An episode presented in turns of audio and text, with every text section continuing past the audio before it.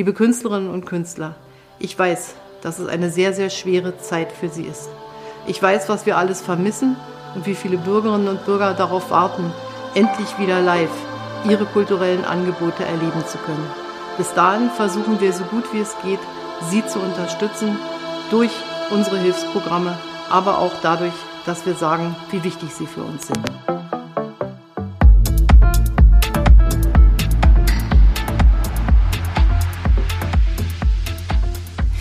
Hallo Andreas Henneberg, hallo Julian. Schön, dass wir hier heute zusammengekommen sind.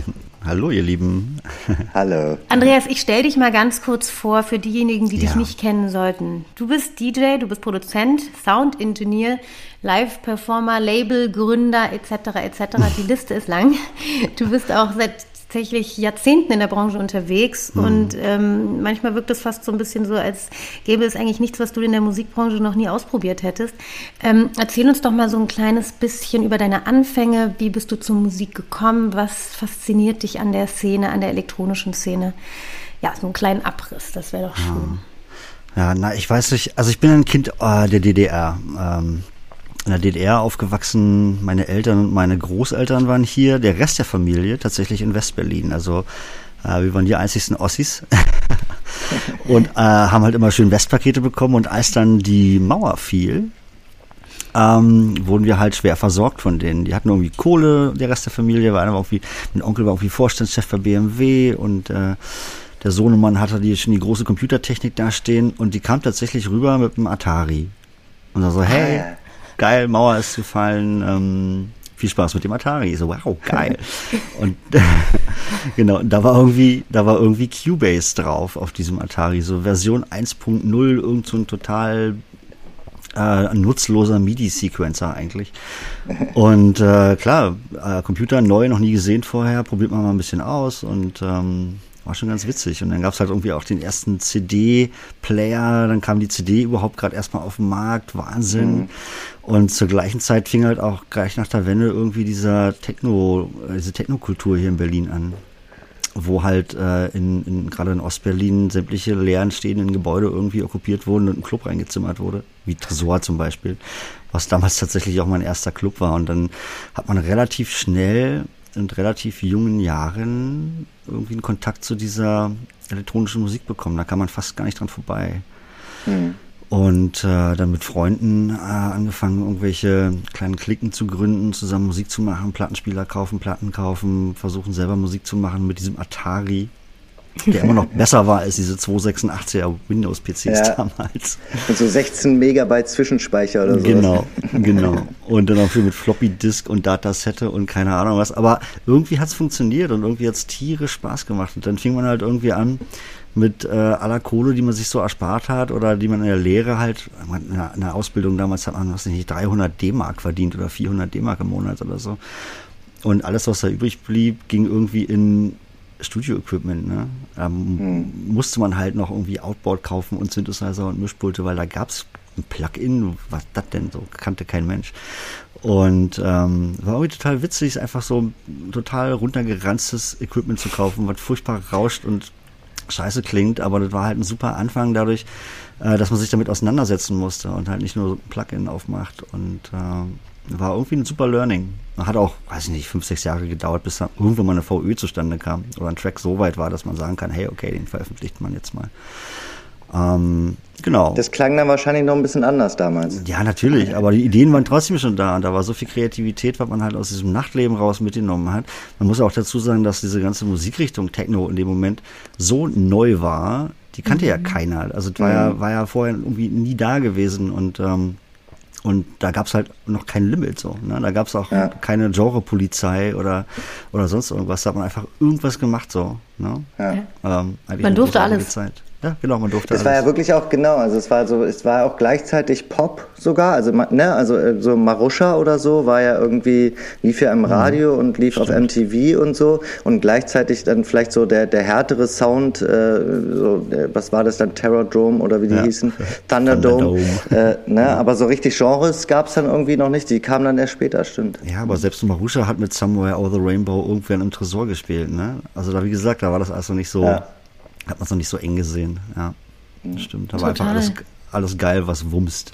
Ja, genau. Wir haben uns gestern erst, wir haben uns gestern noch darüber unterhalten, Julian und ich, dass sich einfach innerhalb von kürzester Zeit auch der Sound der elektronischen Musik so verändert hat, von was noch völlig normal war vor zehn Jahren mit 128 mhm. BPM irgendwie durchzuballern, ist halt jetzt eigentlich gar nicht mehr so richtig möglich, jedenfalls in den Läden, wo wir jetzt irgendwie unterwegs mhm, sind, ja. dass da so, so, schnell einfach auch so eine, so eine Geschwindigkeit drin ist, wie sich das verändert.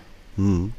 Ja, na mhm. klar. Aber ist auch gut so irgendwie. Ne? Ich meine, äh, guck dir mal, keine Ahnung, beispielsweise Beatport an, wie viel Genres es da gibt. Ne? Total. Das ist ja, das ist ja, ja. Wahnsinn. Ja.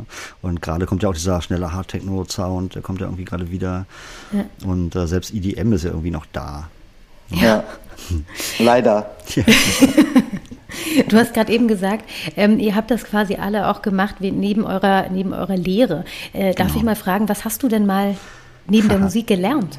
Ich habe äh, ganz, ganz, ganz, ganz früher äh, äh Kunstschmied gelernt. Also Ach, quasi, ja, ja, genau. Du könntest also mir also jetzt einen Ring schmieden. Nö, könnte ich nicht, weil das ist nämlich 30 Jahre her.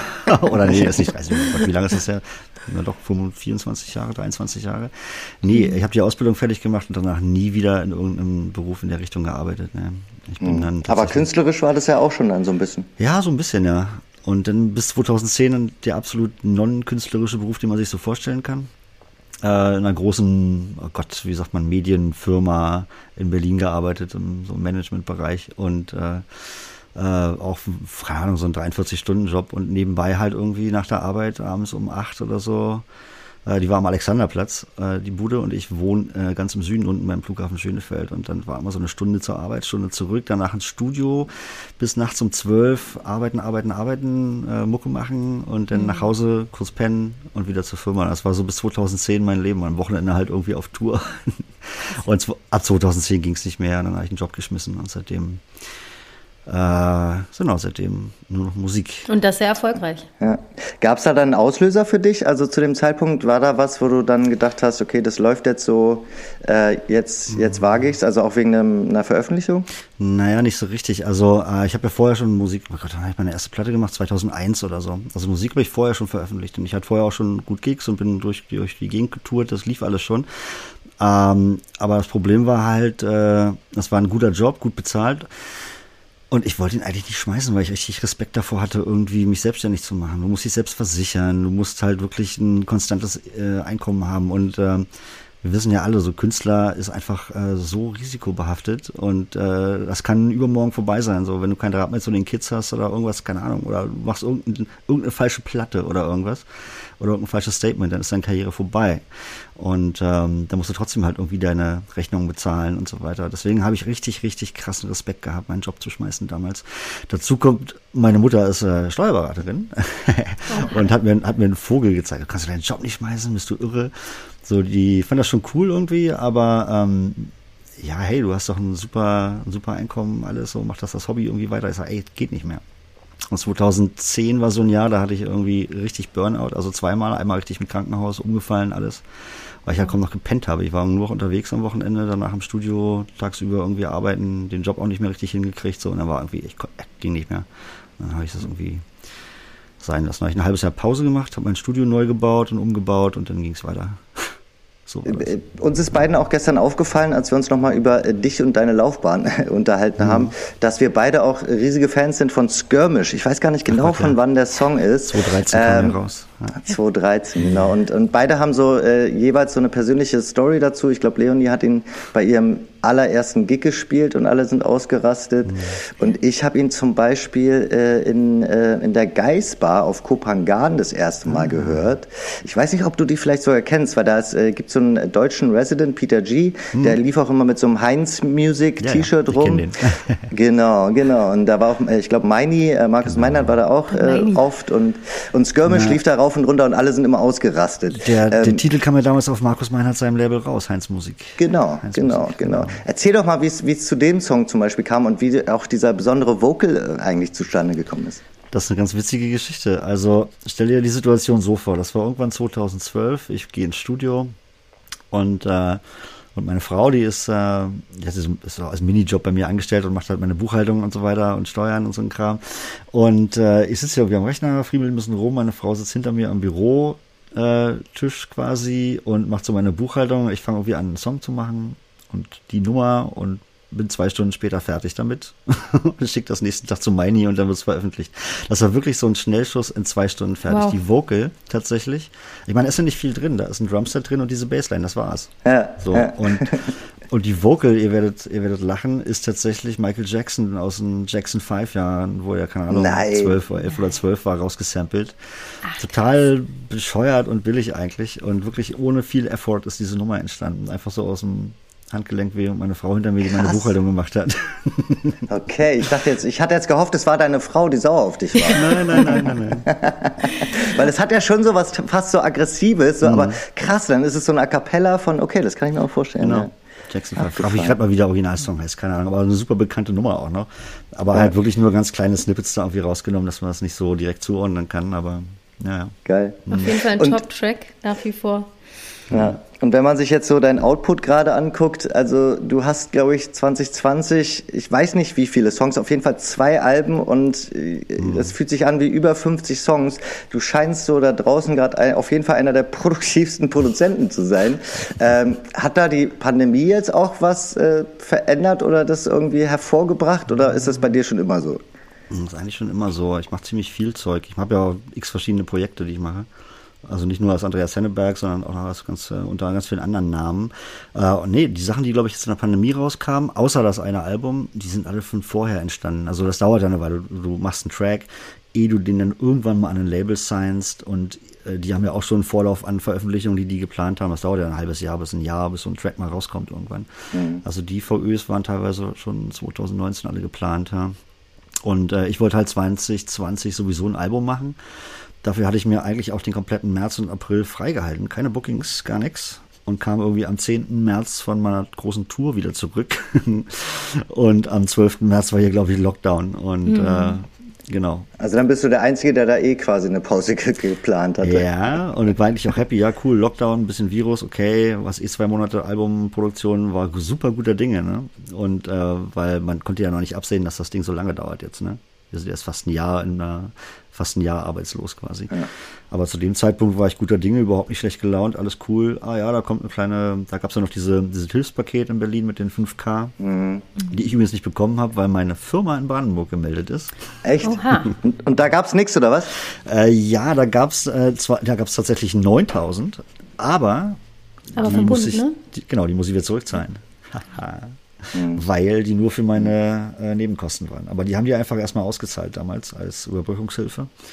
Aber da kam schon eine mhm. Mail von, von denen, dass ich die Sachen eigentlich wieder zurückzahlen muss. Und es ist doch, also um da jetzt nochmal kurz mhm. reinzugehen, das ist doch immer noch das Letzte, was ausgezahlt wurde. Ne? Wenn ich so höre, dass jetzt die Novemberhilfen und alles so wirklich dauern. Ne? Genau, also die Novemberhilfen gingen tatsächlich schnell. Ich habe auch die Dezemberhilfe schon auf dem Konto. Ah, okay. No November und Dezember, da kam die Abschlagszahlung nach ja. irgendwie einer Woche und dann äh, einen Monat später oder anderthalb Monate später kam dann die Zahlung. Das hat ah, funktioniert ah, tatsächlich. Okay. Ja. Ähm, äh, die Schweinerei ist halt, dass du da die Auslandseinkünfte nicht reinnehmen kannst. Ne? Ah, okay, vom und, letzten Jahr genau. ja. Mhm. Genau. Und äh, da ja mein Hauptmarkt Ausland ist. Ja, ähm, klar Ach, krass. Das ist natürlich echt ein Lacher. Schwierig, ja. ja, auf jeden Fall. Generell ein schwieriges ja. Thema. Das ist ja auch etwas, womit wir auch immer wieder in Berührung kommen, natürlich mit den Künstlern, mit denen wir sprechen, Künstlerinnen ähm, und wir selber natürlich zum Teil auch davon betroffen sind.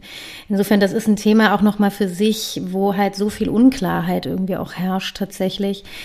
Ähm, und irgendwie auch gefühlt eine gewisse Ungerechtigkeit. Aber äh, das steht auf einem anderen Blatt Papier geschrieben, ja. leider. ähm, Nochmal zurück zum, äh, zu deinem Produzentendasein. Ähm, du produzierst wahnsinnig, wahnsinnig, wahnsinnig viel. Ist es dann so, dass du auch für andere DJs produzierst? Also man hört ja auch, also beziehungsweise man weiß ja, dass auch ganz viel Ghost produziert wird.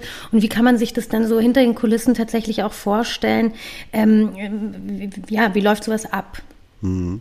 Also ich habe das jahrelang gemacht damals, mhm. ähm, musste damit aufhören, ich glaube das war 2015 oder so, habe ich aufgehört mit Ghost Producing, weil äh, das zieht so viel Kreativität und Energie äh, raus, dass man dann irgendwann tatsächlich irgendwann alleine im Studio sitzt und nichts mehr auf die Kette bekommt, weil man äh, alles schon irgendwie für, für andere Produktionen anderer Leute irgendwie mhm. ähm, verbraucht hat, die ganze Kreativität. Das ist tatsächlich so. Nee, ich habe ganz viele Leute damals gemacht und ähm, das stellt man sich so vor, da kommt äh, jemand ins Studio, äh, zeigt mir so seine drei, vier Tracks, die er absolut spitze findet momentan, die er gerne spielt, hoch und runter und sagt so irgendwas dazwischen, zwischen den drei Nummern, kann ich mir gut vorstellen. Dann sitzen wir auf jeden Fall zusammen, also der, der sitzt dann neben mir oder die, wie auch immer, sitzt mhm. tatsächlich neben mir und dann machen wir diesen Song zusammen. Ja. Also wir kopieren dann nicht irgendwelche Nummern, sondern wir lassen uns davon ein bisschen inspirieren. Den Input braucht man auch als, als, als, als Produzent so. Ja, und dann hat man am Ende des Tages eine fertige Nummer. Ja. Wie ist denn das für dich, wenn dann jemand ankommt und der zeigt dir wirklich so drei deiner Top-Tracks, wo du sagst, oh geil, und dann entsteht, also dann, dann produzierst du quasi etwas für ihn, was du eigentlich auch super gerne für dich selber produziert hast. Hemmt einen das dann irgendwie in, in, in der Form der Kreativität oder ist man dann so ein bisschen wehmütig? Oh Mensch, das hätte ich jetzt irgendwie eigentlich auch ganz gerne für mich selber produziert.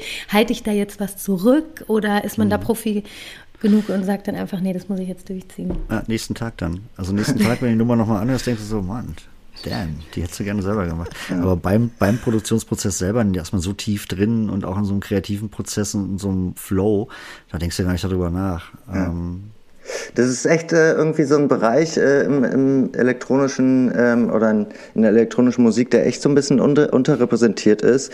Super spannend finde ich das. Also ähm, äh, zum mhm. Beispiel auch ähm, die Urheberrechte behält dann aber sozusagen der, der Ghost-Produzent. Also wird das dann in der GEMA eingetragen oder?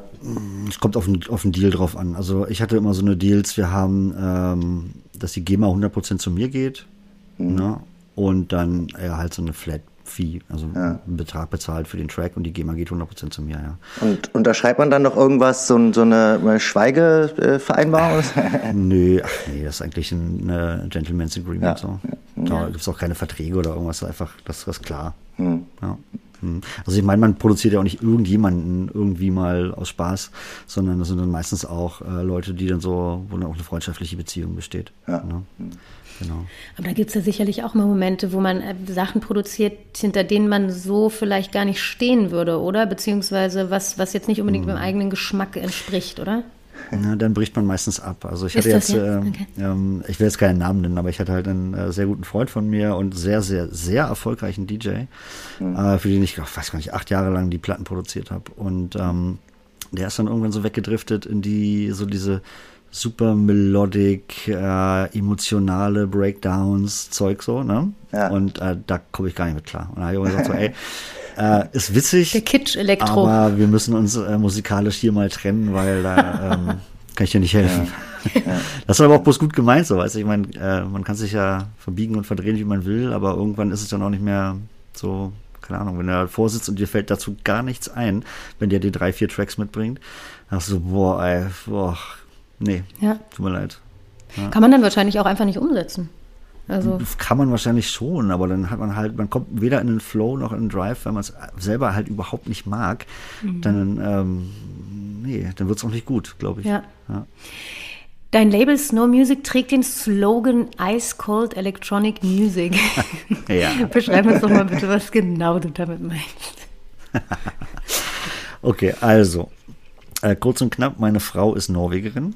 Ah. Mhm. Ja. Und äh, auch schon seit äh, Jahrzehnten in der Musikindustrie tätig, ähm, so mehr in dem Labelmanagement, äh, Künstlermanagement, Booking-Bereich. Ah ja, aber und, auch elektronische Musik? Ja, ja, genau. Ah, ja. So. Und äh, ihre Eltern haben mitten in Norwegen, äh, in Mittel, Mittelnorwegen, da wo der höchste Berg quasi steht und so ein schönes Skigebiet auch ist, da haben die eine Hütte. Ja, so mit großen Fenstern vom Fußboden bis zur Decke hoch, wo man so einen Berg runter guckt, drei Meter Schnee.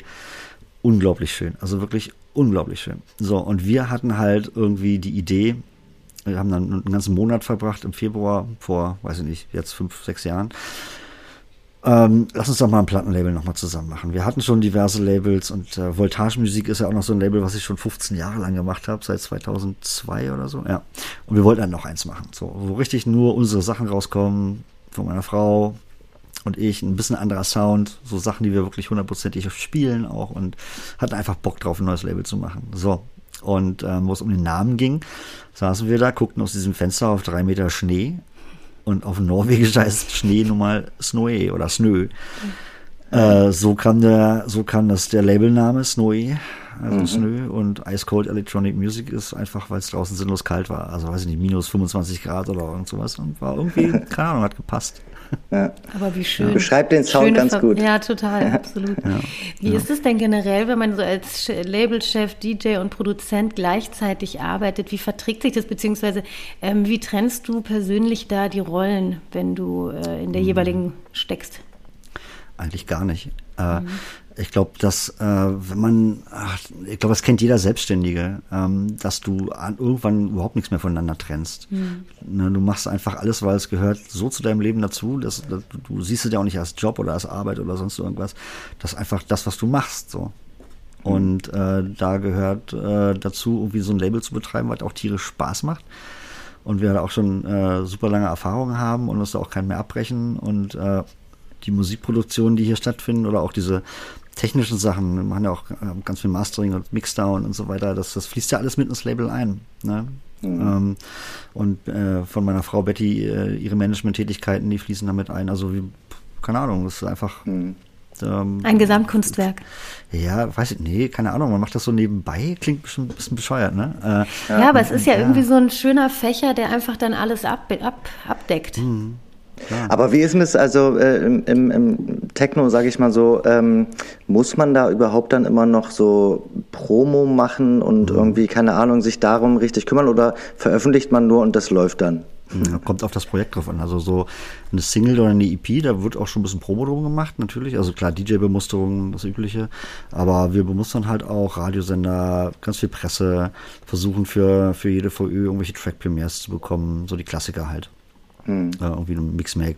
Premiere von irgendeinem Titel oder so. Und für so größere Projekte wie zum Beispiel so eine Maxi-EP oder so, sechs Titel oder ein Album natürlich, äh, die Sachen werden dann mit einer Agentur zusammen voll durchpromotet, ja, weltweit irgendwie. Genau, da gibt man auch mal, kostet halt auch richtig Kohle, ne? sozusagen. Mhm. Aber nö, muss man schon machen. Äh, das Problem bei einer elektronischen Musik, was sich so in den letzten zehn Jahren entwickelt hat, ist, dass wirklich sich kein Magazin und keine und keine Plattform, nicht mal mehr ein Blog, interessiert sich für irgendeine Single-Veröffentlichung. Ah, Also muss schon ein Album sein, ne? So, wo noch mhm. irgendwas drüber zu schreiben ist oder wo man irgendwie ähm, ja gut, ja. aber wenigstens gibt's da noch die, also ne, überhaupt die Medien dafür. Ich glaube, in ganz vielen anderen Musikbereichen gibt's das alle schon gar nicht mehr. Ne? Ja, ob also, das am Ende jemand liest, weiß kein Mensch. Mhm, ne? ja. Also vieles halt auch für, ein, für das Künstler-Ego oder was, keine Ahnung. Mhm. Ne? Aber ein bisschen Aufmerksamkeit muss man schon schaffen. Man kann mhm. auch rausgehen und Plakate kleben, aber das kannst du halt nicht in Honolulu gerade mal machen. sondern vielleicht nur in Berlin. Und nee, ist schon wichtig, finde ich. Ja. Also gerade so Radiosachen und so. Sind Total. schon wichtig. Ja, das fehlt tatsächlich so ein bisschen. Aber du hast es ja weltweit tatsächlich dennoch mit, äh, also nicht nur mit deiner, also musikalisch äh, geschafft, sondern auch mit deiner Live-Performance Synth Happens. Mhm. Das ist ja etwas, was wirklich für sehr, sehr viel Furore gesorgt hat und äh, weltweit Menschen einfach fasziniert. Was glaubst mhm. du, was das ist, was die Menschen da wirklich so mitreißt? Ähm, ist ja schon, wenn man, wenn man so überlegt, äh, quasi so die, das klassische Bild, ähm, klassische Instrumente in Kombination mit, mhm. ich sag's jetzt mal böse ausgedrückt, Computermusik Musik, ja. Ähm, ähm, ich meine es nicht böse, aber ich versuche es nur in ein Bild zu verpacken. Ähm, was ist das deiner Meinung nach, was diesen Sound so outstanding macht? Also wir haben ja das Rad nicht neu erfunden. So Crossover-Projekte gab es ja vorher schon. Also auch mit elektronischer Musik und Orchester und Rock und Pop mit Orchester und so weiter und so fort. Ähm, ich glaube, die Magie an dieser ganzen Geschichte ist generell einfach immer noch so ein Opernhaus und so ein Orchester. Ist mit Sicherheit auch ein bisschen verstaubt, aber jeder hat doch irgendwie so ein bisschen Respekt vor so einem Raum oder vor so einem Saal, wo irgendwie 70 Typen sitzen, die ihr Leben lang nichts anderes gemacht haben, als dieses Instrument zu studieren, was sie da gerade in der Hand halten.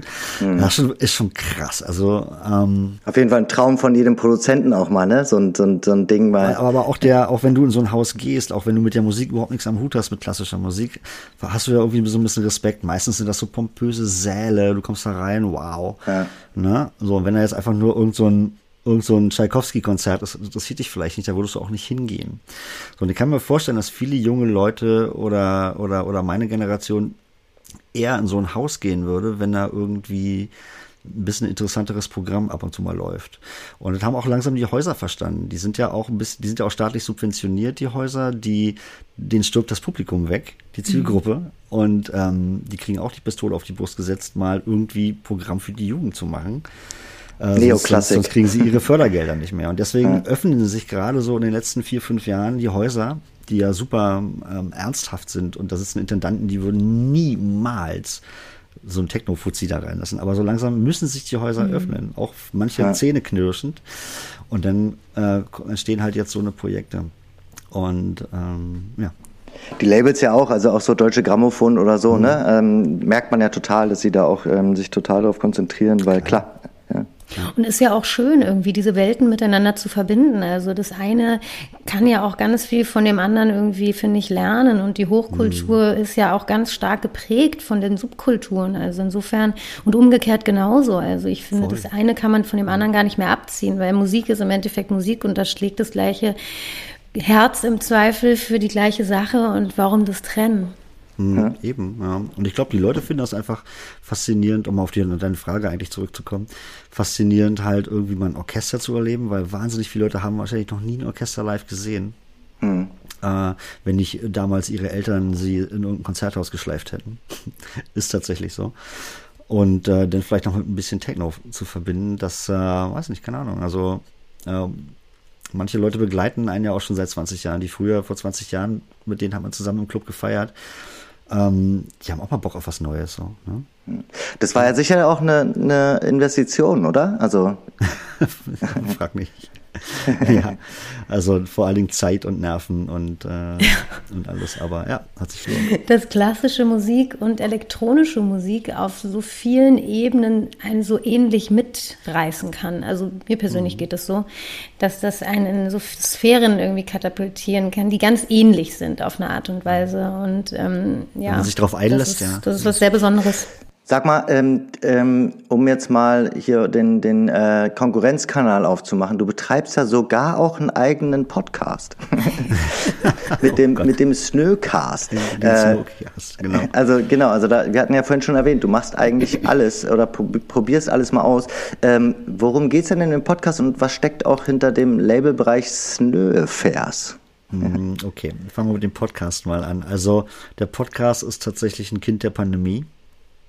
Ähm, meine Frau und ich manchmal auch ein bisschen gelangweilt, weil ne, wir können nicht reisen, wir können nichts machen. Und irgendwann kam sie tatsächlich auf die Idee, ey, lass uns doch einfach mal hinsetzen mit dem Mikrofon und ein bisschen dämlich labern und äh, so ein bisschen einfach erzählen, äh, was so los ist, was wir machen, wie es uns geht, äh, äh, wie der Rotwein gestern Abend war und ähm, was wir gerade so trotz allem für Mucke feiern oder auch mal neue Sachen vorstellen, die wir irgendwie gestern im Studio gemacht haben oder einfach mal ein bisschen weiß ich nicht, so äh, ähm, Content in die Welt blasen. Ja. Da ist gar kein ja. tieferer, tieferer Gedanke dahinter. Ne? Hinter die Kulissen schauen, sozusagen. Ja, mhm. genau.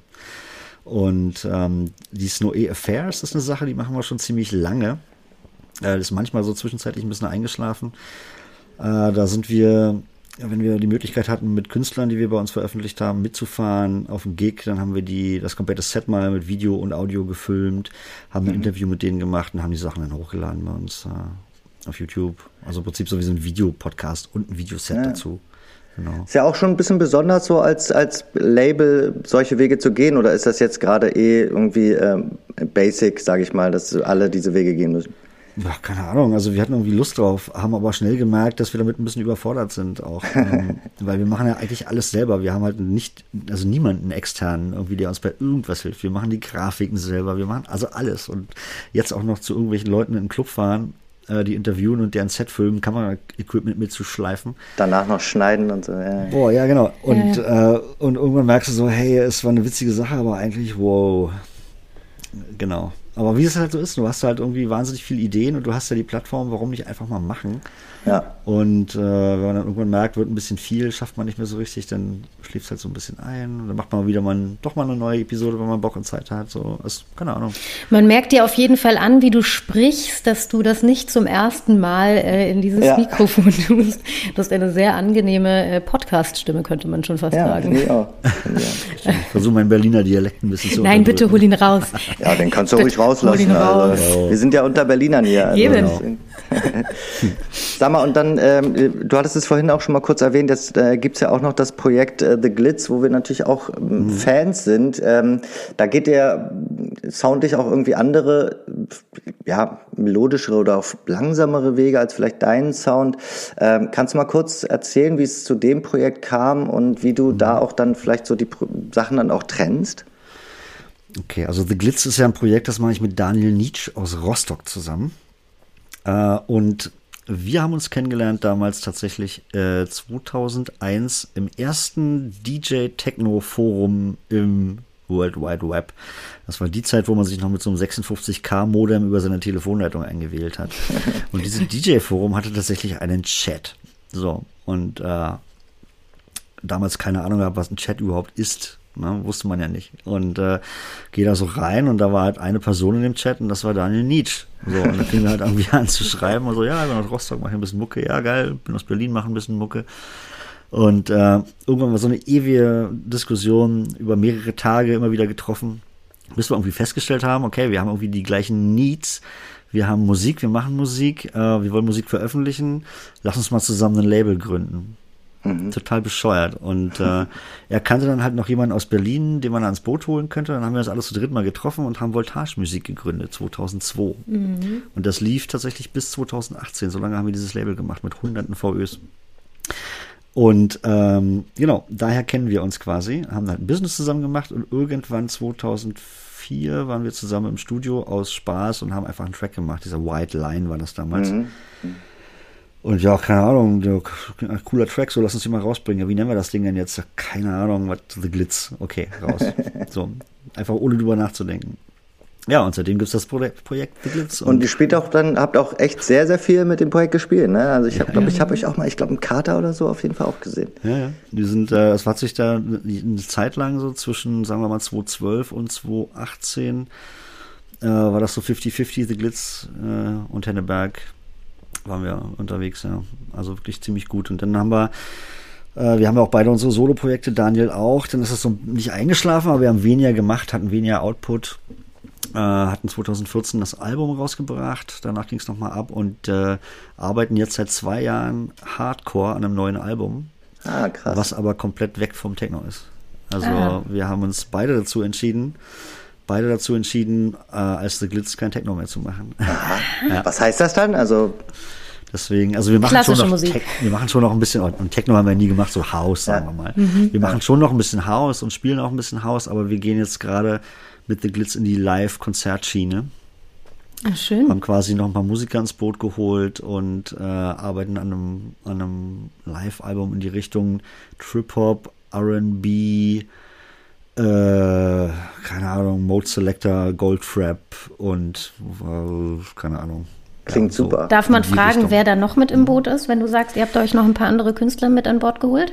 Ja, wir haben äh, eine unglaubliche Sängerin, sie heißt Mulay, M-U-L-A-Y, die hat gerade auf Grönland Records äh, ihre, ihr erstes Album veröffentlicht. Ähm, äh, großartige Sängerin, äh, mit der machen wir halt die kompletten Aufnahmen. Für die Live-Shows haben wir halt äh, äh, ein Drummer, der Sticks on Speed, der Jan Pfennig, ähm, bunter Hund, der ist der Sido-Drummer und mhm. äh, Contra K und so weiter macht er. Hat, äh, schreibt Bücher und äh, also wahnsinnig guter Drummer, genau. Und äh, das war's eigentlich, die Vierer-Kombination. Und dann müsst ihr jetzt ein bisschen warten, bis es wieder losgeht. Oder passt das alles vom Timing her gerade ganz gut? Äh, eigentlich kommt es uns zugute. Das Problem ist halt, Daniel ist in Rostock und das Studio ist hier in Berlin bei mir. Und äh, gerade auch durch Pandemie und allem drum und dran war es nicht so einfach, irgendwie uns im Studio zu treffen. Ja. Und äh, das schleift ein bisschen gerade, aber wir sind, sagen wir mal, bei 95 Prozent. Äh, und jetzt sind wir dann dem Punkt, dass äh, wir irgendwie ähm, erstmal Geld generieren müssen wieder, weil wir alles für unser Lebensunterhalt ausgeben mussten als ja, Künstler. Äh, für Mixing äh, und äh, die ganzen Videosachen. Und es kostet ja alles wahnsinnig viel Kohle. Mhm. Du kriegst ja auch keine Stipendien mehr, weil gerade sich jeder auf Stipendien bewirbt. Das ist gerade absoluter Hardcore. Oder Förderung. Und ihr wollt alles selbst machen, oder? Äh, nee, eben nicht, deswegen wird es ja so teuer. Also gerade Videodreh und so weiter. Also musikalisch machen wir natürlich alles selbst. Wir würden es gerne in so einem großen Studio geben zum Mischen, weil es halt wirklich Popmische braucht. Mhm. Und da hat keiner von uns wirklich Erfahrung. Da gibt es Profis für. Und was Videos angeht, natürlich auch, kannst du nicht selber machen, aber kostet halt Geld. Und jetzt ist gerade Geld alle. Oder äh, wer weiß, wie lange das noch geht mit der Pandemie. Deswegen ähm, Sparflamme. Genau. Genau, da würde ich jetzt auch nochmal reingehen in das äh, leidige Thema der Pandemie. Mm, das ist ja schön. etwas, was uns ja, wir versuchen es ja schon nicht ja. zu, zu präsent werden zu lassen mittlerweile, weil wir haben auch schon das Gefühl, es ist natürlich langsam auch so ein Thema, was auch drückt und es sind auch viele Geschichten natürlich ausgesprochen in der, in, der, in die Richtung. Ähm, nichtsdestotrotz interessiert es uns natürlich, ähm, wie du jetzt die letzten Monate auch wahrgenommen hast, beziehungsweise was, wie du auch die Szene wahrgenommen hast, was da vielleicht nichtsdestotrotz auch passiert ist. Also ähm, neben dem, dass es natürlich eine Katastrophe für ganz, ganz, ganz viele mhm. Künstler ist, für dich, für, für deine Kollegen. Ähm, aber hast du denn das Gefühl, dass da dennoch was passiert ist, was vielleicht auch einen Ruck in die, in die Szene, in die, in die ähm, ja, Clubkultur gebracht hat, die der Sinn gemacht hat? Ähm, ja, also fangen wir mal vorne an. Also wir unterhalten uns natürlich viel mit Kollegen und wir reden mit, äh, mit Freunden und so weiter, die in der gleichen Situation stecken. Mhm. Überraschenderweise äh, locker 99 Prozent der Leute äh, versuchen das Positivste überhaupt herauszuziehen. Also äh, wer nicht depressiv veranlagt ist, versucht die Sache irgendwie wegzustecken. Ich glaube, jeder hat sich mittlerweile damit abgefunden, dass äh, er dieses Jahr oder ein Jahr lang kein Geld verdient und irgendwie sich andere Möglichkeiten gesucht hat, finanziell über Wasser zu bleiben, wie wir alle irgendwie. Ähm, die meisten sehen es irgendwie positiv, der Kollegen, obwohl es furchtbar ist. Und wir sind alle auf die Straße gegangen. Wir haben alle diese ähm, Alarmstufe Rot-Demos mitgemacht und am Ende hat es nichts gebracht, weil, weil das ja auch eigentlich klar war. Und ich sehe uns auch äh, jetzt im Frühjahr, wenn es wieder ein bisschen wärmer wird und die Demos wieder starten, wieder auf so einer Demo stehen. Ganz ehrlich. Ne? Aber es schweißt halt auch irgendwie ein bisschen zusammen. Und das ist auch sehr schön. Aber die Demos sind da eigentlich auch hauptsächlich dafür da, ähm, auch eher zu sagen, wir brauchen eure Unterstützung. Sie sind da nicht dazu da zu sagen, Klar. wir wollen unbedingt jetzt weiter arbeiten, sondern nur, nee. wir können halt nicht. Und, das geht ja. um Unterstützung. Ja, und auch mal sich zu zeigen, ne? einfach mal dieses große Bild zu, zeich zu, zeichnen. Hey, schaut mal hin, das sind wir und wir sind viele und das ist einfach ein viel, viel größerer Apparat, als ganz, ganz viele äh, Menschen vermuten. Denn es hängt ja an einem Gig oder an einem Konzert nicht nur der Künstler oder der ja, Soundingenieur, sondern da sind sind Oberbeleuchter, da sind Caterer, da sind im Zweifel Night Manager, Lichtleute. Also das ist einfach ein riesengroßer, äh, ja, ein riesengroßes genau. Paket. Genau. Und dafür war es gut, dass das einmal so auch ganz klar äh, verbildlicht wurde. Klar. Und dass sich alle ärgern, dass es halt im Prinzip für, für Selbstständige kein Kurzarbeitergeld gibt. Ja, ich meine, du siehst ja die Steuererklärung von jedem Selbstständigen am Ende des Jahres. Und äh, wenn der einfach nichts verdient hat, ne? wenn der viel verdient hat, muss er halt sein Kurzarbeitergeld wieder zurückzahlen. Das ist eigentlich relativ einfach zu handhaben. Aber irgendwann denkt man einfach wirklich nicht mehr drüber nach, wie unfair es eigentlich ist. Hat denn deine Mutter mal gesagt, siehste, ich habe doch gesagt, du sollst was Normales? nee. Wo die irgendwann gemerkt hat, dass es, äh, dass es doch funktioniert und ähm, dann äh, war auch alles okay. Aber mein Studio ist ja auch hier bei meinen Eltern. Äh, die haben ein großes Grundstück und mit ein bisschen Nebengelass. Hier ist auch mein Studio. Also die sehen mich jeden Tag und äh, freut sich auch meine Mutter natürlich sehr drüber. Gerade jetzt. Was glaubst du denn, können wir aus der ganzen Katastrophe, Schrägstrich, Pandemie äh, vielleicht auch mitnehmen in die Zukunft, hm. in die, in die, in die ja. schöne Zukunft? Du hattest ja vorhin schon noch angesprochen, dass der zweite Teil quasi deiner Frage, was ähm, ähm, vielleicht die Clubkultur im Generellen äh, da vielleicht noch Positives draus mitnehmen kann aus der Pandemie. Also klar, die traurige Sache ist, dass es viele Clubs wahrscheinlich nicht mehr geben wird und ähm, viele Veranstalter nicht oder manche sich so hoch verschulden, dass die Insolvenz eigentlich nur verschleppt ist, weil die werden ja, wenn es wieder losgeht, nicht plötzlich dreimal so viel verdienen, um ihre Kredite auch noch abbezahlen zu können. Ähm, da wird noch viel kommen, aber äh, ich hoffe, ich hoffe wirklich eindringlichst, was Deutschland generell betrifft, vor allem Berlin, dass dieses Nachtleben wieder eine Wertigkeit bekommt. Weil die gab es hier schon lange nicht mehr. Also Berlin ist halt so ein Disneyland für elektronische Musik. So ein bisschen, ich möchte es nicht mit Ibiza vergleichen, aber hier passiert so viel für so wenig Geld. Ich glaube, nirgendwo in der Welt, nicht mal in Polen, kannst du so billig feiern wie in Berlin. Weißt du, wenn du irgendwo einen Club einen Fünfer bezahlst und Leute an einem Samstag fünf Clubs äh, abklappern, äh, wow. Also, weißt du, ich bin ja auch viel im Ausland unterwegs, viele Südamerika. Da kostet so eine Eintrittskarte 30 Dollar. Ja, so, so ein Wodka Red Bull an der Bar kostet irgendwie 10 oder 15 Dollar.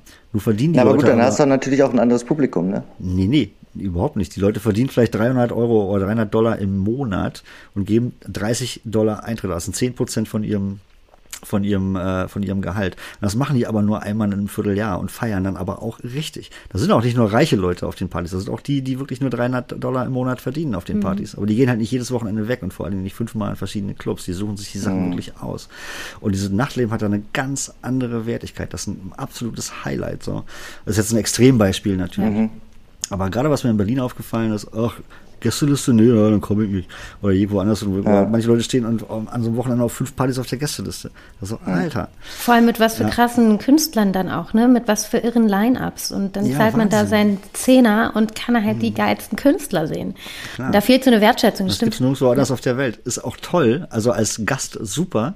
Ne? Aber die Wertigkeit geht dabei total verloren. Und ich hoffe, ich hoffe wirklich, dass, äh, wir haben ja eine Berlin Club Commission zum Beispiel, dass es irgend sowas gibt, das äh, sagt, okay, wir müssen alle erstmal wieder Kohle generieren, damit unsere Clubs überhaupt, dass wir unsere Kredite wieder abbezahlen können. Der Eintritt kostet jetzt einfach 20 Euro. Das wäre vollkommen in Ordnung. Und 20 Euro ist überhaupt ein völlig okayer Preis für ein Nachtleben. Ja. Auch wenn der Student sich das vielleicht nicht leisten kann, darüber tierisch meckert, aber überall woanders auf der Welt ist es auch so. Oder es gibt Studententickets dann. So eine Wertigkeit, die du angesprochen hast, kommt ja vielleicht auch nicht nur von, sage ich mal, ähm, teurem ähm, Eintrittsgeld, sondern äh, einfach auch durch die Wahrnehmung der Menschen oder auch zum Beispiel zu sagen, keine Ahnung, also mal jetzt ne, in, in die Tüte gesprochen, äh, die Clubs sprechen sich ab und ähm, ähm, öffnen dann irgendwie äh, nur an bestimmten Tagen ne, mhm. oder ne, so. Ähm, das, äh, also da bin ich sehr gespannt. So, ich glaube schon, dass auf jeden Fall eine andere Einstellung äh, zum Feiern auf jeden Fall erstmal für eine Zeit äh, da sein sollte. Mhm. Also so, ja. weil ich glaube, diese Demut, dieses, ne, ähm, äh, dass man weiß, was man ähm, verloren hat, da, das ist auf jeden Fall jetzt äh, ganz klar vorhanden.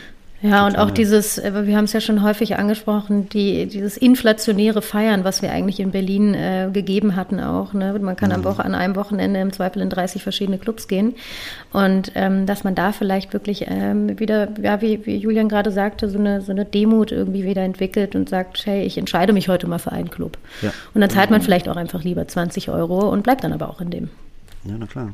Und ähm, da, dazu kommt aber halt auch ähm, aus Veranstalter-Sicht, das ist ja nicht nur aus Gästesicht so. Es gibt Veranstalter in Berlin, die haben an, an, an, an einem Samstag fünf Veranstaltungen liegen aber zu Hause auf dem Sofa, weißt und fahren dann früh um acht los die Kohle überall einsammeln. In den Clubs gibt's keine Deko, da sind halt die Standard Residents gebucht, aber der Laden läuft trotzdem irgendwie. Ne? Und, äh, und das ist auch so, ist so ein typisches Berlin, das passiert nirgendwo anders, glaube ich. Ja. Ne?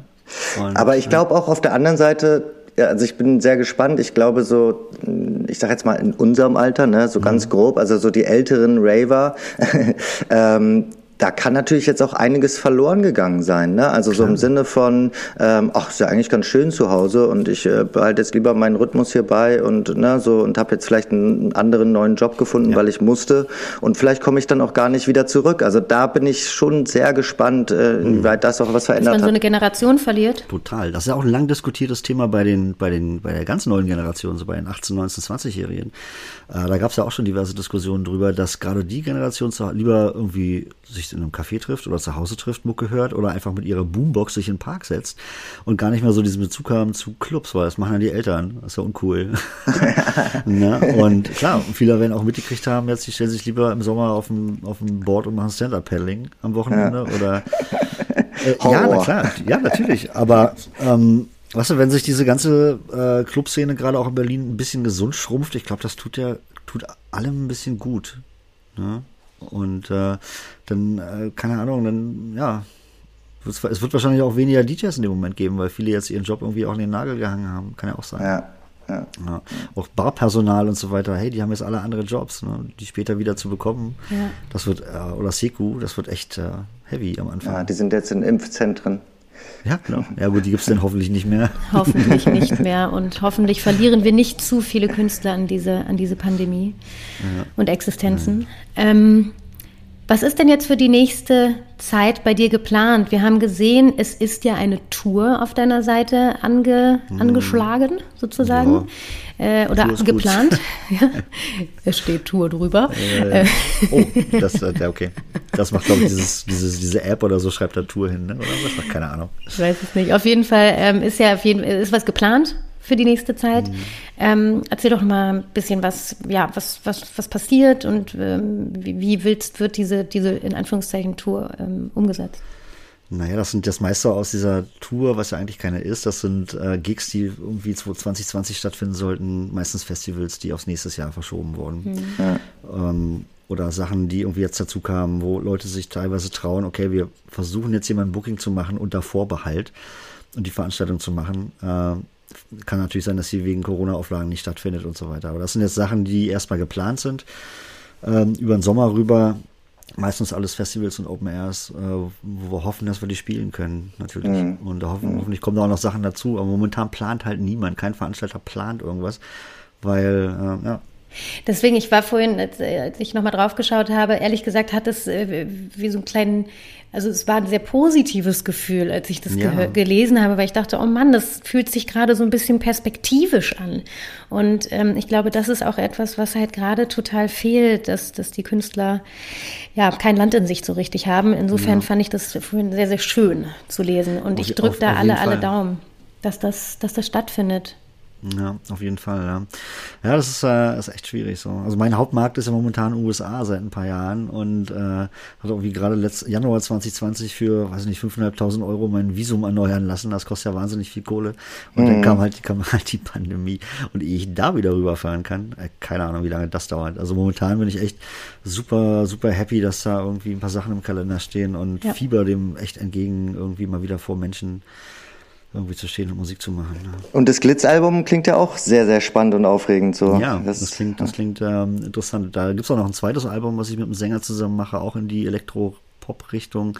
Und ich mache auch Jazz und an der Klassik-Sache wird ganz viel gearbeitet. Wir haben jetzt entschlossen, äh, mit dem Orchester, mit dem Babelsberger äh, äh, Filmorchester zusammen Aufnahmen zu machen ah, cool. von so meinen Greatest Hits und die richtig äh, groß äh, zu vertonen und nochmal ein Album damit zu machen. Also musikalisch ist so viel geplant momentan und so viel. Äh, Langweilig wird's hier nicht. Nö, überhaupt nicht. Das ja auch, macht ja auch Bock und irgendwie ähm, äh, kommt man ja auch dadurch, dass man am Wochenende nicht irgendwie in einem, in einem Flieger sitzt und äh, dann erstmal, keine Ahnung, Sonntagabend nach Hause kommt, bis Dienstag irgendwie erstmal wieder zum Erholen braucht. dann ist die Woche ja auch schon fast wieder vorbei.